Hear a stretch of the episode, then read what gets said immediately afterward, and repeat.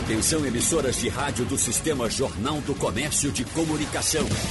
No ar, debate em rede. Participe! Rádio Jornal na internet. www.radiojornal.com.br Ingressar, se manter e inovar no mercado de trabalho nunca foi tão difícil.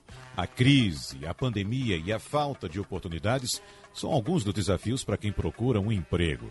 Em meio a esse cenário, muita gente vê no empreendedorismo uma oportunidade. Então, com o objetivo de ajudar a conhecer mais desse mundo, a Rádio Jornal começa hoje o projeto Empreender, uma iniciativa criada pelo Sistema Jornal do Comércio de Comunicação. E hoje a gente debate as principais questões que permeiam a vida do empreendedor, a exemplo da burocracia enfrentada, os investimentos nas empresas e formas de financiamento. Por isso, a gente recebe hoje o analista do Sebrae, Vitor Abreu. Olá, Vitor. Bom dia para você, seja bem-vindo. Tudo bem? Olá, bom dia, bom dia a todos. É um prazer está aqui. É, e vamos lá, vamos debater, fazer provocações e reflexões sobre empreender em um contexto é, que nem sempre é favorável como é o atual, né? Nós vamos conversar também com o microempreendedor Delson Pacheco, além do presidente da Federação das Associações de Microempresas e Empresas de Pequeno Porte do Estado de Pernambuco, José Tarcísio da Silva. Presidente, seja bem-vindo mais uma vez. Bom dia para o senhor. Bom dia, Wagner. Bom dia, Vitor. Bom dia a todos. Bom, presidente. Prazer. O prazer é todo nosso. Seja bem-vindo.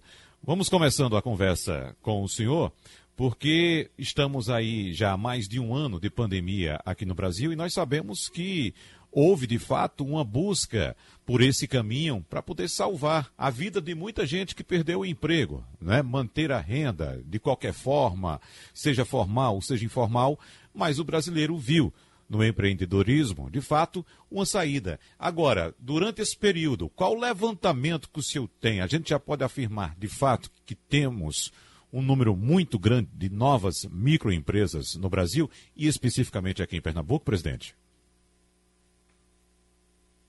Infelizmente, ninguém estava preparado para essa pandemia. Nenhuma microempresa estava preparado para isso. De repente chegou e e atrapalhou demais o nosso segmento da microempresa. Muitas pequenas empresas fecharam as portas, não abrirão mais. É, outras se reinventaram, continuam aí no, no mercado.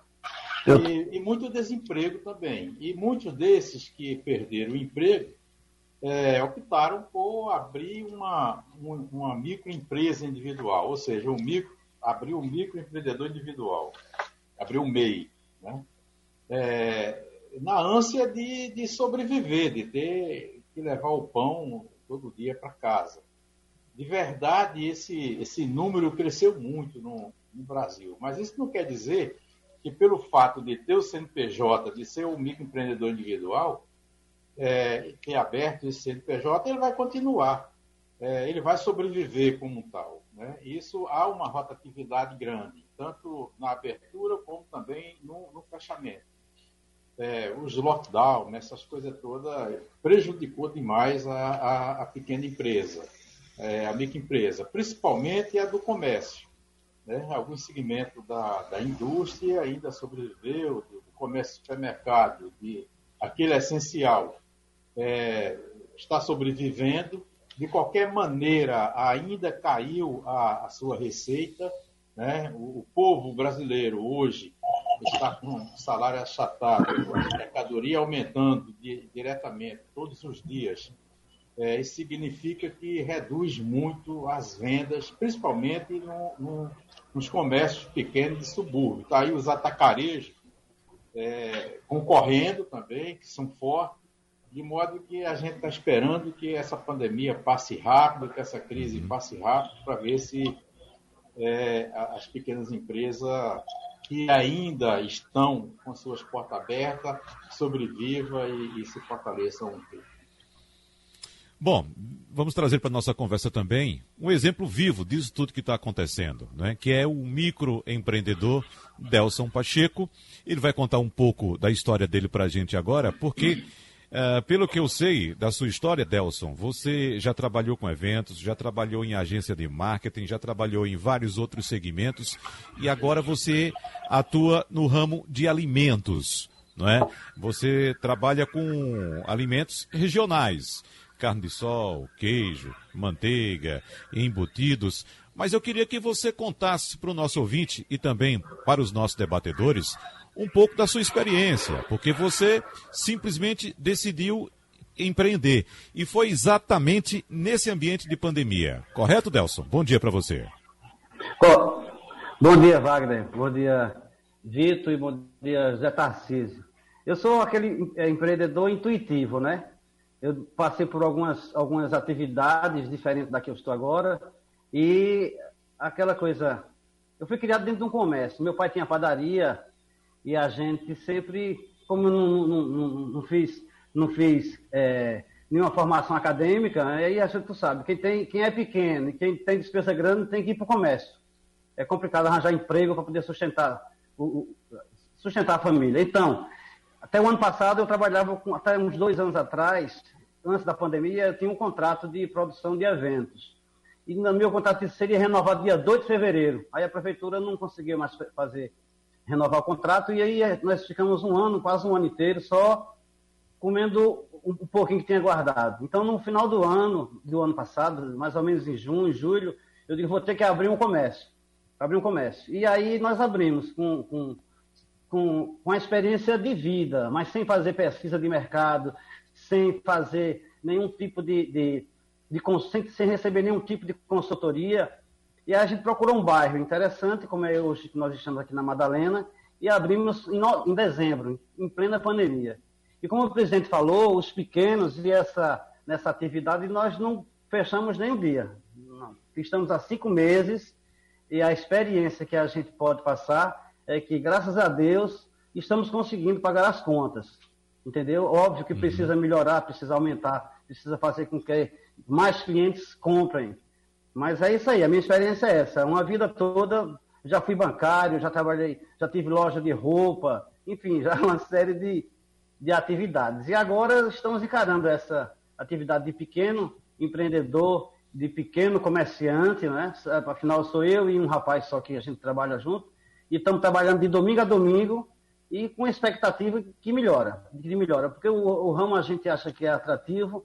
O que, o que eu posso dizer é, é precisa trabalhar com honestidade, com produto bom e respeitando o cliente e respeitando a situação de cada um. É isso que a gente vem procurando fazer e graças a Deus até agora a gente não, tem recebido reclamação, porque é isso que a gente faz, é preço justo, qualidade no produto e bom atendimento. E também estamos trabalhando as redes sociais, alguns amigos me ajudam, porque eu não sou bom nessa praia, e é isso. Eu, de, de, uhum. É isso que eu tenho a falar. Primeiro, porque meu, tem um probleminha no meu computador no começo e eu não, não, não, não tive tempo de agradecer pelo convite, é, junto com tantos ilustres nesta, neste, neste debate. É isso, Wagner, à disposição. A gente que agradece a sua presença, Delson. Daqui a pouco você vai falar mais sobre os caminhos que você percorreu até conseguir abrir esse negócio que você está atuando hoje. Mas eu quero saber de Vitor Abreu agora, como analista do Sebrae, se ele tem um levantamento de quantos microempreendedores ou quantos empreendedores iniciais adotam essa mesma postura de Delson Pacheco, ou seja, empreender de forma intuitiva. E dentre desses que procuram empreender, qual a proporção daqueles que procuram, de fato, orientação profissional para tentar minimizar ou mitigar riscos da abertura desse negócio, hein, Vitor? Olha, Wagner, é, é muito comum né, e, na verdade, predomina o início de um negócio sem um, sem um planejamento, realmente. Né? Um pouco, é, talvez, pela urgência, muitas vezes, de implementar um negócio, né, pela necessidade é, também urgente de ter uma renda. Né? Então, fatores como esses, Wagner, é, apontam para uma grande maioria dos negócios realmente que, que são iniciados sem uma base de planejamento, digamos assim, com um olhar um pouco mais intuitivo. Né? No caso do, do Delson, é, até, apesar de ser realmente, como ele falou, né, uma questão intuitiva, mas ele já tem até um histórico né, no comércio, com outras atividades, o que de certa forma contribui. Né? Então ele já, ele já consegue é, com mais facilidade identificar o custo de alguns produtos, saber que ele precisa ter uma margem de lucro, mas boa parte dos empresários nem esse histórico tem, né? Então, é, a maior parte, e aí a grande maioria realmente atua, implementa, sem buscar nenhum apoio, sabe, Wagner? É, e não só do Sebrae, claro, além de outras instituições. É, é então, esse, é, a, a, grande maioria realmente dos empreendedores começa de uma forma é, mais intuitiva e sem buscar nenhum apoio. O que, o que aumenta o desafio, e aí eu pego um pouco do, do da fala do que Tarcísio bem colocou, é, de que além da questão é, econômica, né, e do que o Delson trouxe também, existe uma outra corrida hoje, sabe, Wagner, sob o ponto de vista estratégico, que é aparecer para o cliente, inclusive nos canais digitais. Né? Então, a corrida hoje ela é uma corrida muito mais voraz é, sobre um determinado ângulo, né, onde o empresário ele é muito mais é, exigido em termos de inovação, de uso das tecnologias, né? então isso torna aquele início né, intuitivo que era possível alguns anos atrás, isso vai ficando cada vez mais difícil, sabe, Wagner? Uhum. O José Tarcísio, é, a gente sabe que existe um determinado número de empresas que é, tem uma vida muito curta, né? Por causa exatamente do amadorismo e da falta de informações no momento de abertura. Mas, pelo levantamento que o senhor tem aí, pelo histórico que o senhor tem aí, quem corre mais risco, de fato, de, de fracassar na abertura do negócio? Quem tem, por exemplo, procura de qualquer forma alguma orientação, ou aquela pessoa que, como nosso convidado Delcio Pacheco, parte para de forma intuitiva, mesmo tendo um histórico já, uma experiência já de atividade, é, qual desses dois grupos corre mais risco de fracassar? É, o grupo que corre mais o risco de, de, fracassar é aquele que se lança no mercado sem nenhuma pesquisa, sem nenhuma orientação, sem nenhum planejamento, sem consultoria, esses poderão dar certo, como é o caso do, do, do, do nosso amigo que o pai já teve padaria, ele nasceu no hum. comércio, então ele é uma exceção. Né? Uhum. Eu não, não, aconselho a ninguém pegar seu, seu capital, sua indenização e, e se lançar no mercado, abrir, tirar um CNPJ sem nenhuma experiência, sem nenhuma consultoria, que seja do SEBRAE, que seja das outras instituições aí, do Sistema S, da esses correm um risco muito sério de, de, de não dar certo. Né? Uhum. É, hoje a gente sabe que tem mais de, de de 11, tem quase 12 milhões já de, de CNPJ ah, Marquinho? no uhum. Brasil todo. É, é, tudo um minuto, nós estamos, nós estamos aqui com, com interrupção. É, pronto, agora pode falar. Está tá bloqueado o, o, o, canal. Pode falar, presidente, para concluir, por favor. Há uma inadimplência alta, até porque é, no início do, do, do MEI, é, muitos é, abriam, tirava o CNPJ só para fazer parte da Previdência Social. E depois uhum. eles viram que, que não era assim. Então, é, e hoje, dentro da FEMICO, é normal a gente receber telefonema, visita de muitos desses que estão lá com dois, três anos, que já está com seu CNPJ cancelado. Eu não estou ouvindo ninguém mais de lá. O CNPJ é, é cancelado, né? É, para querer re regularizar. Então, ele vai ter que fazer um, um, um parcelamento do que ele está devendo, ele vai ter que atualizar.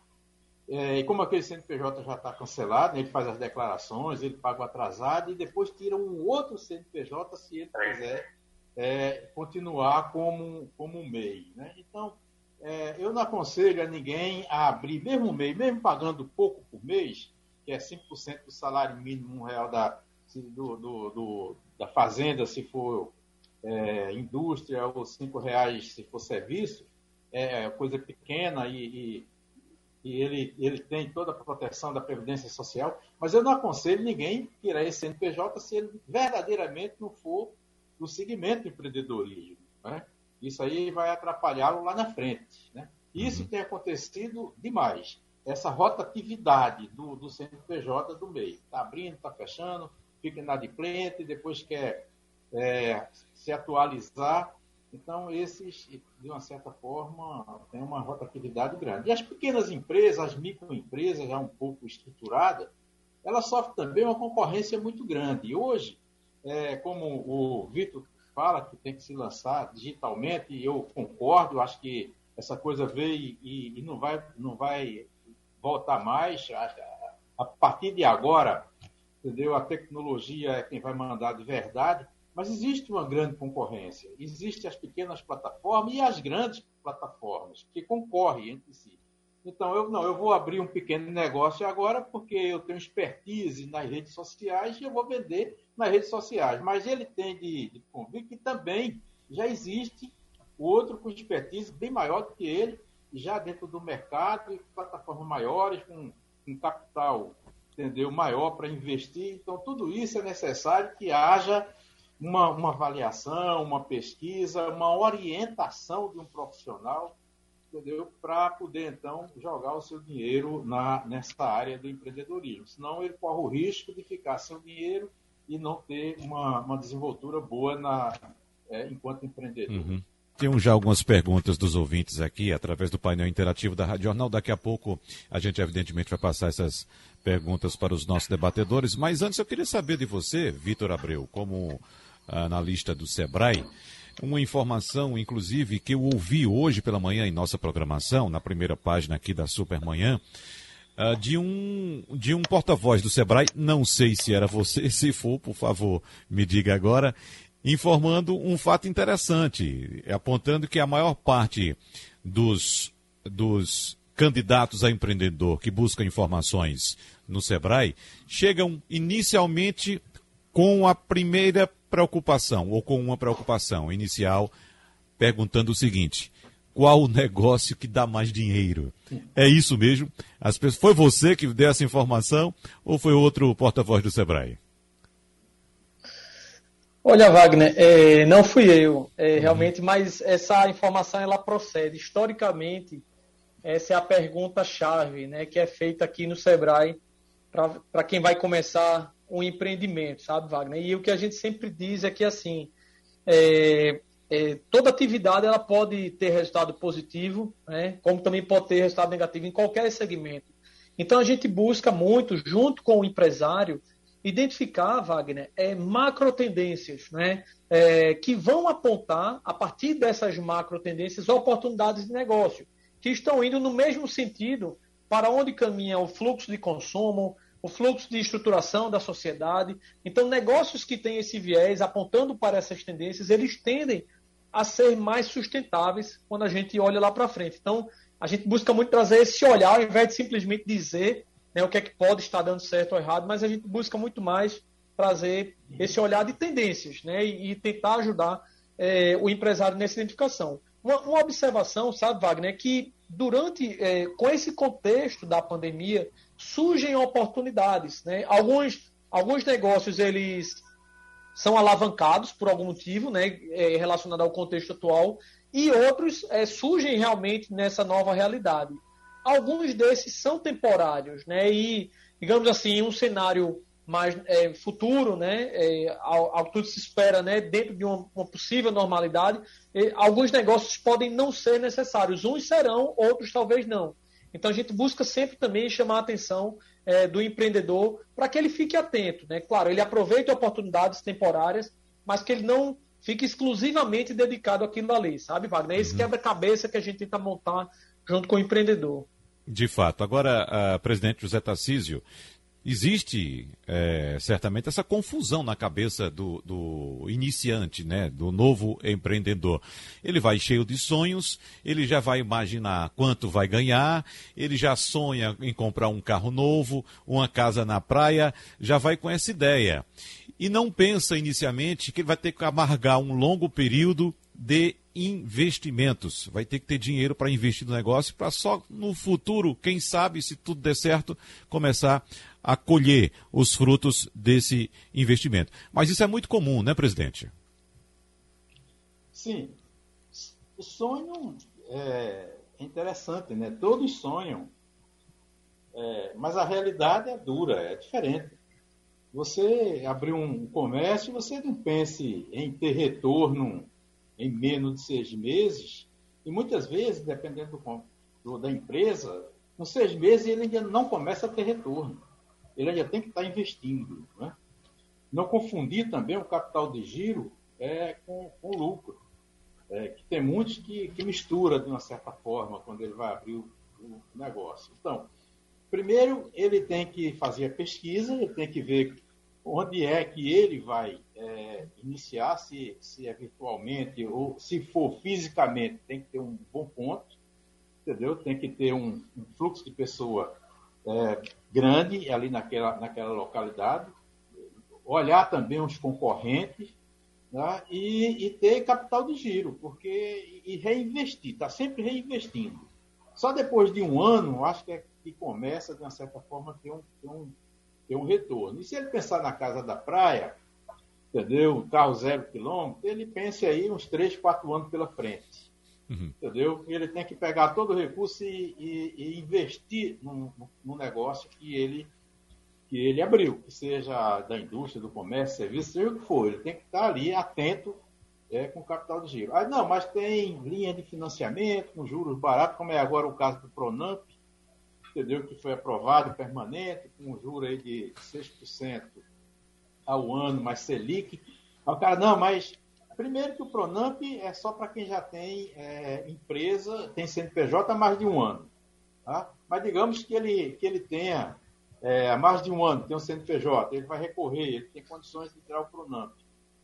A de convir que a Selic, ela ela flutua, né? ela é variável. Né? Ela pode estar hoje 3%, amanhã ela pode estar 14%. Eu me lembro que é, em 2016, 2017, os juros chegaram aí a, a, a 400% ao ano. E muita gente pendurada num cheque especial, entendeu? Com, com os bancos. Esses aí tiveram prejuízo e alguns até chegaram a fechar a porta. Então, então dentro do, do, desse, do empreendedorismo, o cara tem que ser muito atento a tudo entendeu? Tem que ter o capital de giro, ir ao banco se for extremamente necessário, com um bom projeto, que sabe que aquele projeto vai ter retorno, com uma boa assessoria, entendeu? Nessa parte, porque muitas vezes ele pensa uma coisa e, e, e de verdade não é aquilo que ele está pensando, entendeu? Para poder dar certo. Eu, eu tenho uma, uma experiência é, do comércio, eu tenho mais de 40 anos.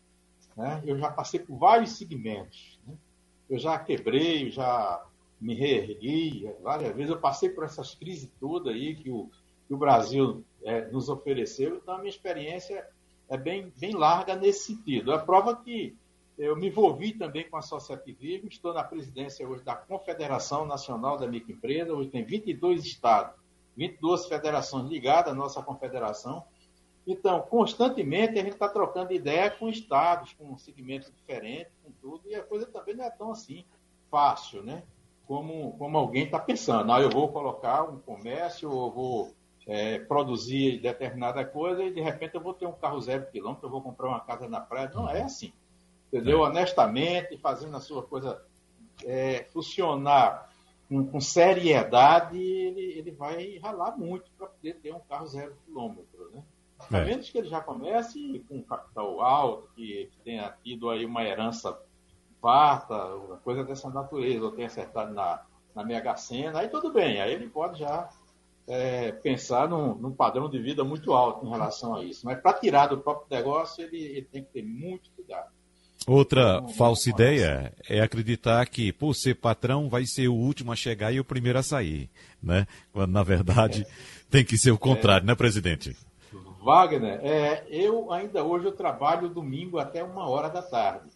Eu tenho um pequeno uhum. supermercado, entendeu? Quando eu não estou viajando, eu estou trabalhando nele. Hoje, para estar aqui, eu já passei pelo Ceasa, que a gente vende hortifruti granjeiro também, chovendo e eu lá trabalhando, comprando. Uhum. Tá? Depois vim para casa e agora estou aqui com vocês. Então, eu trabalho pelo menos 12 horas por dia, isso religiosamente. Não tem feriado, isso não tem.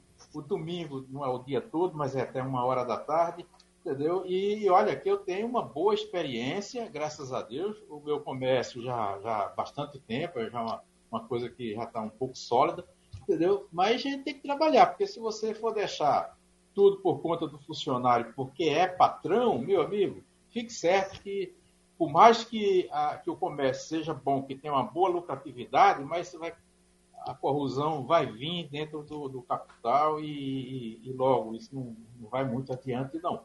Entendeu? Então o cara tem que, que renunciar a determinadas situações, determinado conforto da, da, da vida do lar, entendeu? Para se manter e manter o, o, o, o negócio progredindo, né? É. É, eu, eu, depois eu queria falar um pouquinho a respeito do, da, da Comicro, né, da FEMIC, porque tem algumas ideias boas que certo. pode favorecer muito o empreendedorismo, se for possível. É possível sim. Daqui a pouco a gente fala sobre esse assunto, presidente, mas eu queria saber se Delson está nos ouvindo agora bem, porque ele teve um problema de conexão. Você escuta a gente agora, Delson? Oi? Estou escutando sim. Está escutando. Tem um problema na, na conexão, realmente. Pronto, ótimo. Então vamos lá, Delson, porque nós estamos falando a respeito dos percalços iniciais, né? Investimento, burocracia, se reclama muito da burocracia no Brasil para se abrir uma empresa, para fechar é pior ainda. Quais foram as principais dificuldades que você encontrou? Foi no financiamento para abrir, nos recursos para abrir, você entrou com dinheiro próprio ou foi de fato na burocracia, hein, Delson? Wagner, eu, eu não posso reclamar da burocracia porque eu tenho um, um contador competente e ele fez tudo direitinho e eu, eu também tinha um recurso e eu não entrei com empréstimo. Uhum. Então, a gente foi rápido, a gente alugou a sala, abriu firma, comprou os equipamentos que a gente achava que era necessário, porque até isso, por falta de planejamento, eu comprei alguma coisa a mais, entendeu? Então, eu, eu aconselho que quem for abrir, que realmente busque uma assessoria adequada no seu segmento. O, as dificuldades são naturais, porque, por exemplo, um gerente do banco uma vez me ligou perguntando se eu queria fazer algum empréstimo. Quando a gente pergunta o, quais são as condições, aí ele pede 150% de, de, de garantia. Qual é o pequeno empresário que tem, que precisa de algum recurso, que precisa de garantia? Então, eu acho que essas dificuldades existem. E, mas é como eu, como eu falei no começo, a gente começou com recurso próprio e estamos na batalha aí, na, na intuição mesmo. Né? Uhum. Você teve que se desfazer de algum bem seu, Delson? Uma casa, sim. um carro, alguma coisa? Sim, sim, sim. Porque o empreendimento pequeno eu queria abrir, eu já tinha algumas informações, que abrir um comércio nesse segmento, onde você precisa de freezer, precisa de ar-condicionado. Se for comprar usado, depois vai dar um problema porque vai quebrar. Então eu fiz logo, eu me decidi de, de um carro para poder comprar as coisas novas e montar o, a estrutura já é, em condição de receber qualquer cliente uhum. aqui no bairro. Você então vendeu um carro para utilizar esse dinheiro e investir no negócio. Exatamente. É isso? isso? Muito bem. Agora, o Vitor, e quem não tem dinheiro? Nós temos um, um, ótimo exemplo aí de Delson Pacheco, que tinha algum recurso guardado, ainda tinha um carro, que vendeu o carro e investiu no negócio. Mas quem não tem nada, nenhuma perspectiva, né? perdeu totalmente a renda, não tem um centavo furado e tem que tocar a vida. Qual a solução para essa pessoa, hein, Vitor? É, Wagner, é, é um grande desafio. Né? É, muitas vezes, até como o próprio Tarcísio começou, comentou a questão do crédito, né, que nem sempre é acessível, é, principalmente para quem está começando. Muitas vezes as portas estão, em boa parte delas, fechadas né, para esse empreendedor que vai começar do zero. É, a gente trabalha muito, Wagner, e a gente tem é, acompanhado, na verdade, movimentos é, mundiais em relação ao empreendedorismo, no sentido de é, é a chamada prototipagem do negócio, né? ou seja, é o teste de uma ideia, aquela coisa, pense grande, mas comece pequeno. Então, isso está sendo meio que é, formalizado ou formatado dentro do empreendedorismo, de forma que a gente procura sempre, Wagner, é, trabalhar junto com o empreendedor a forma mais enxuta possível para começar uma ideia. Uma ideia. Isso tem duas razões principais, sabe, Wagner? A primeira, é, é, talvez seja justamente tornar acessível o empreendedorismo para aquela pessoa que está sem capital nenhum ou com pouquíssimo capital. Né? Então, a gente trabalha essa, essa questão do início de, de um início de um negócio enxuto Existem ferramentas a serem trabalhadas, ferramentas de planejamento que ajudam é, nessa construção mais enxuta daquele negócio, que possibilite um teste. Então, isso torna acessível para esse empreendedor. Como também, e o principal, é testar aquela ideia antes de um investimento maior, antes de uma expansão, até para saber, é, Wagner, se aquela ideia faz sentido, do ponto de vista mercadológico e do ponto de vista financeiro, ou seja, tem mercado para aquilo ali e segundo, vale a pena economicamente, financeiramente investir naquilo ali. Então, a gente trabalha assim formas mais enxutas para começar o um negócio. Isso viabiliza o início de empresa com baixos recursos, né? na verdade, o mínimo possível. Né?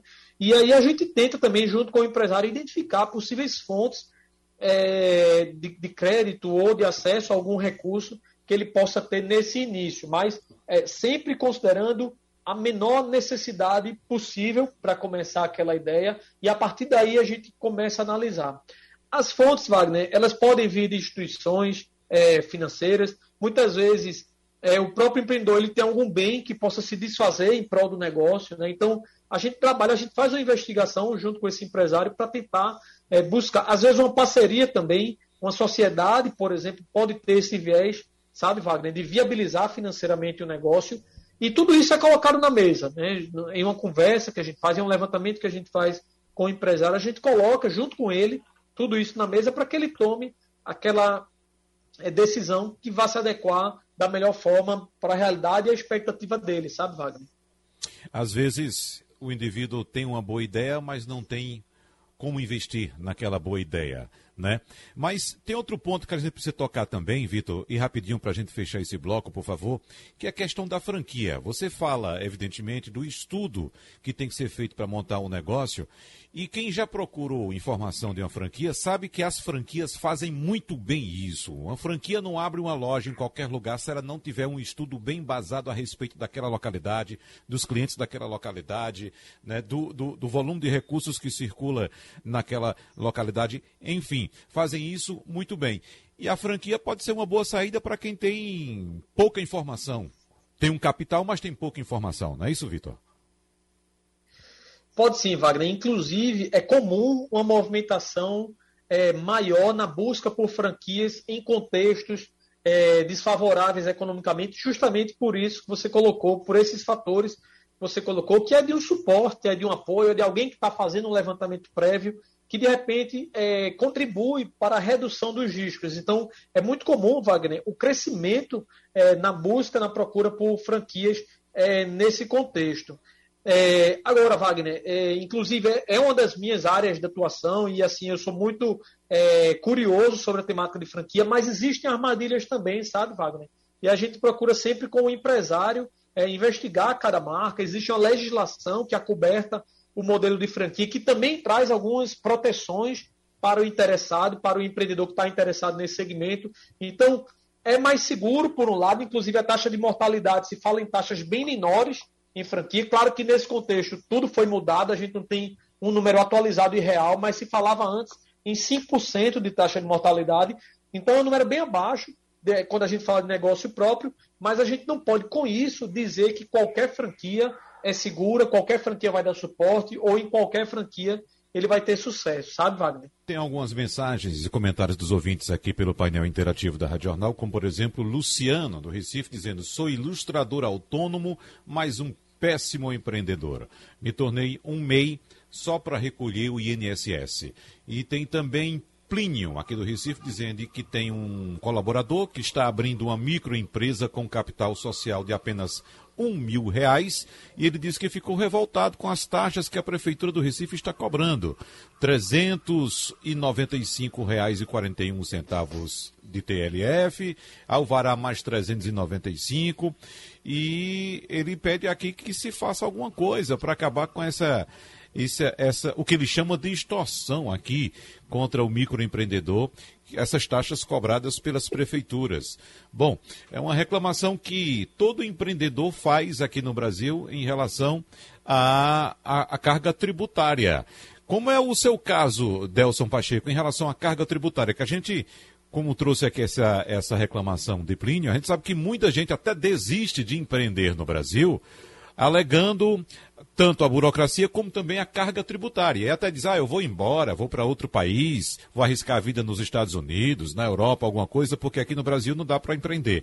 Para a gente fechar já, inclusive, sua participação aqui, Delson, qual a orientação que você dá para essas pessoas com a experiência que você está tendo hoje?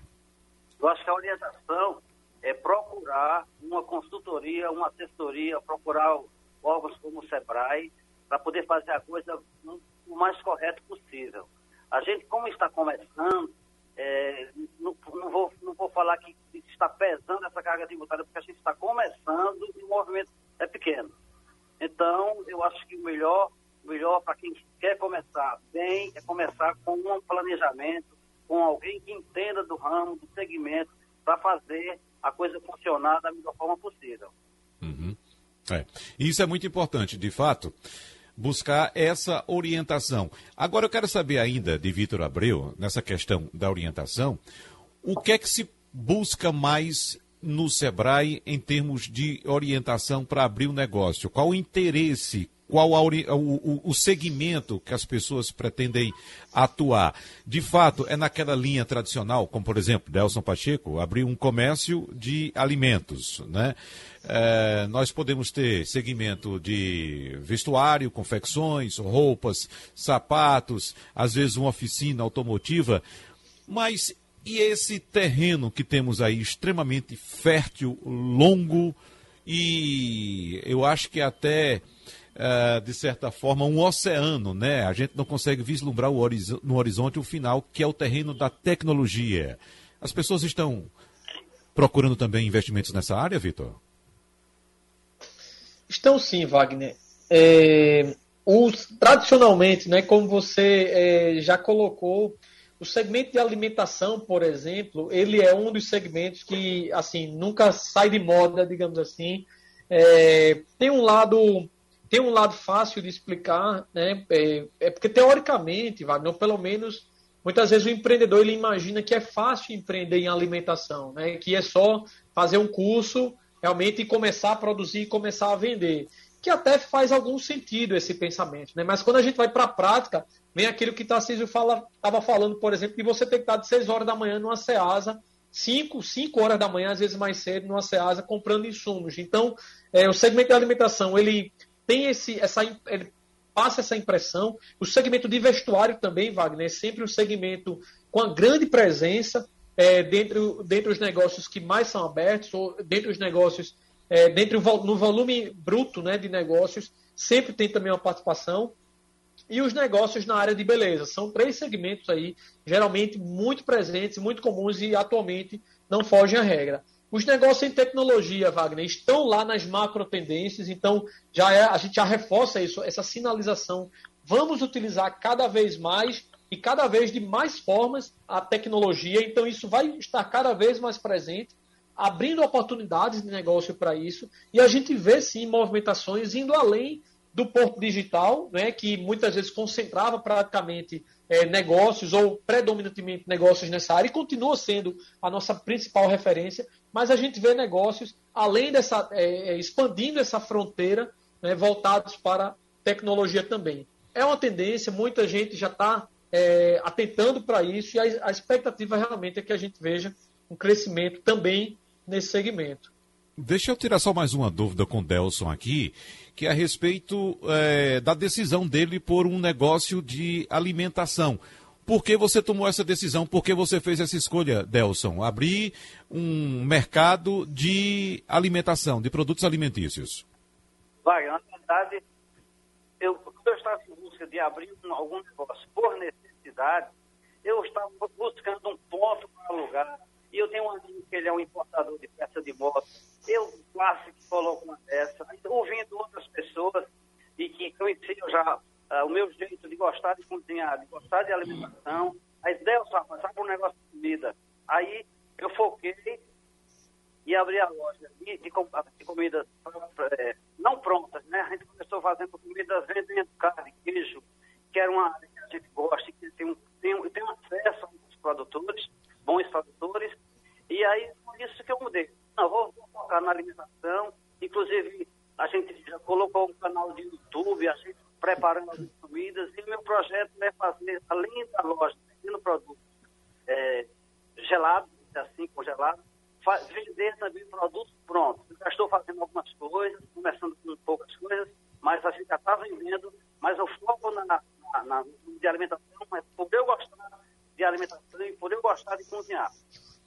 Esse, esse, é um ponto, esse é um ponto muito importante. Você ter afinidade com a área que você quer atuar e você gostar daquilo que você está fazendo, né? Mas nosso tempo está passando e o presidente José Tarcísio, evidentemente, vai trazer também quais são os serviços que a FEMICRO pode oferecer ao o microempreendedor e de que forma pode orientar também e ajudar nessa jornada de empreender, presidente.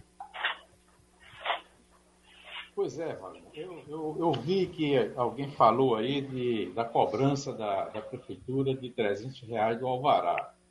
O Alvará para o MEI, ele, ele não precisa ter. E nem para pequena empresa. Com a lei é, da liberdade econômica, foi extinto essa coisa do, do Alvará. Então você tira o CNPJ, tem, um, tem lá o seu ponto, o seu comércio, não precisa mais tirar o alvará. Embora muitos municípios estejam indignados com isso, né? É, e principalmente o MEI, cobrar o alvará do MEI, isso é absurdo. É, o SIM, que a Prefeitura do Recife cobra das pequenas empresas, é um absurdo.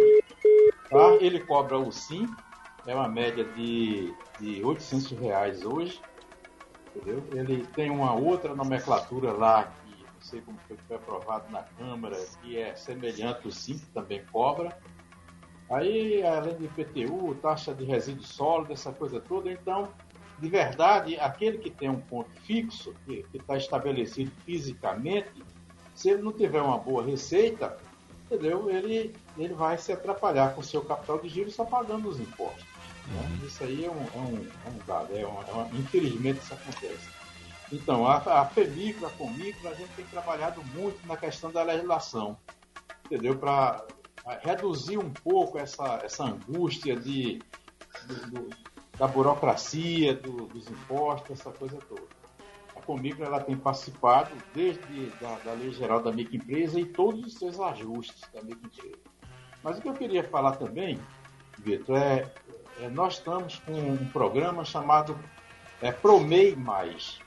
O Promei Mais ele tem uma série de, de é, de benefício para a pequena empresa. Vai desde de palestra, que a gente tem uma média de três por semana, você deu palestras, oficinas, cursos, consultoria, isso tudo gratuito.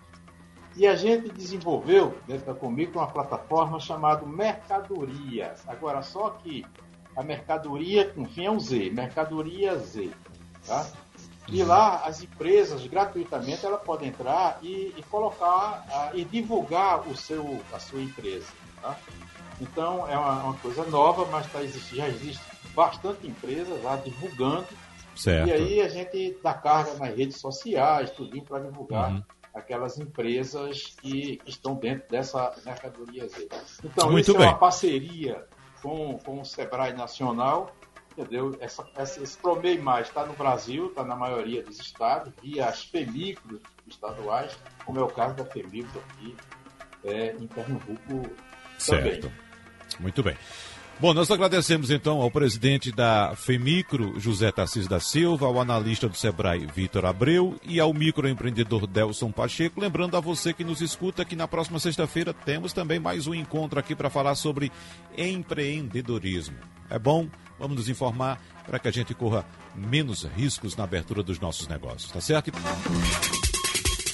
Sugestão ou comentário sobre o programa que você acaba de ouvir, envie para o e-mail ouvinte@radiojornal.com.br ou para o endereço Rua do Lima 250, Santo Amaro, Recife, Pernambuco.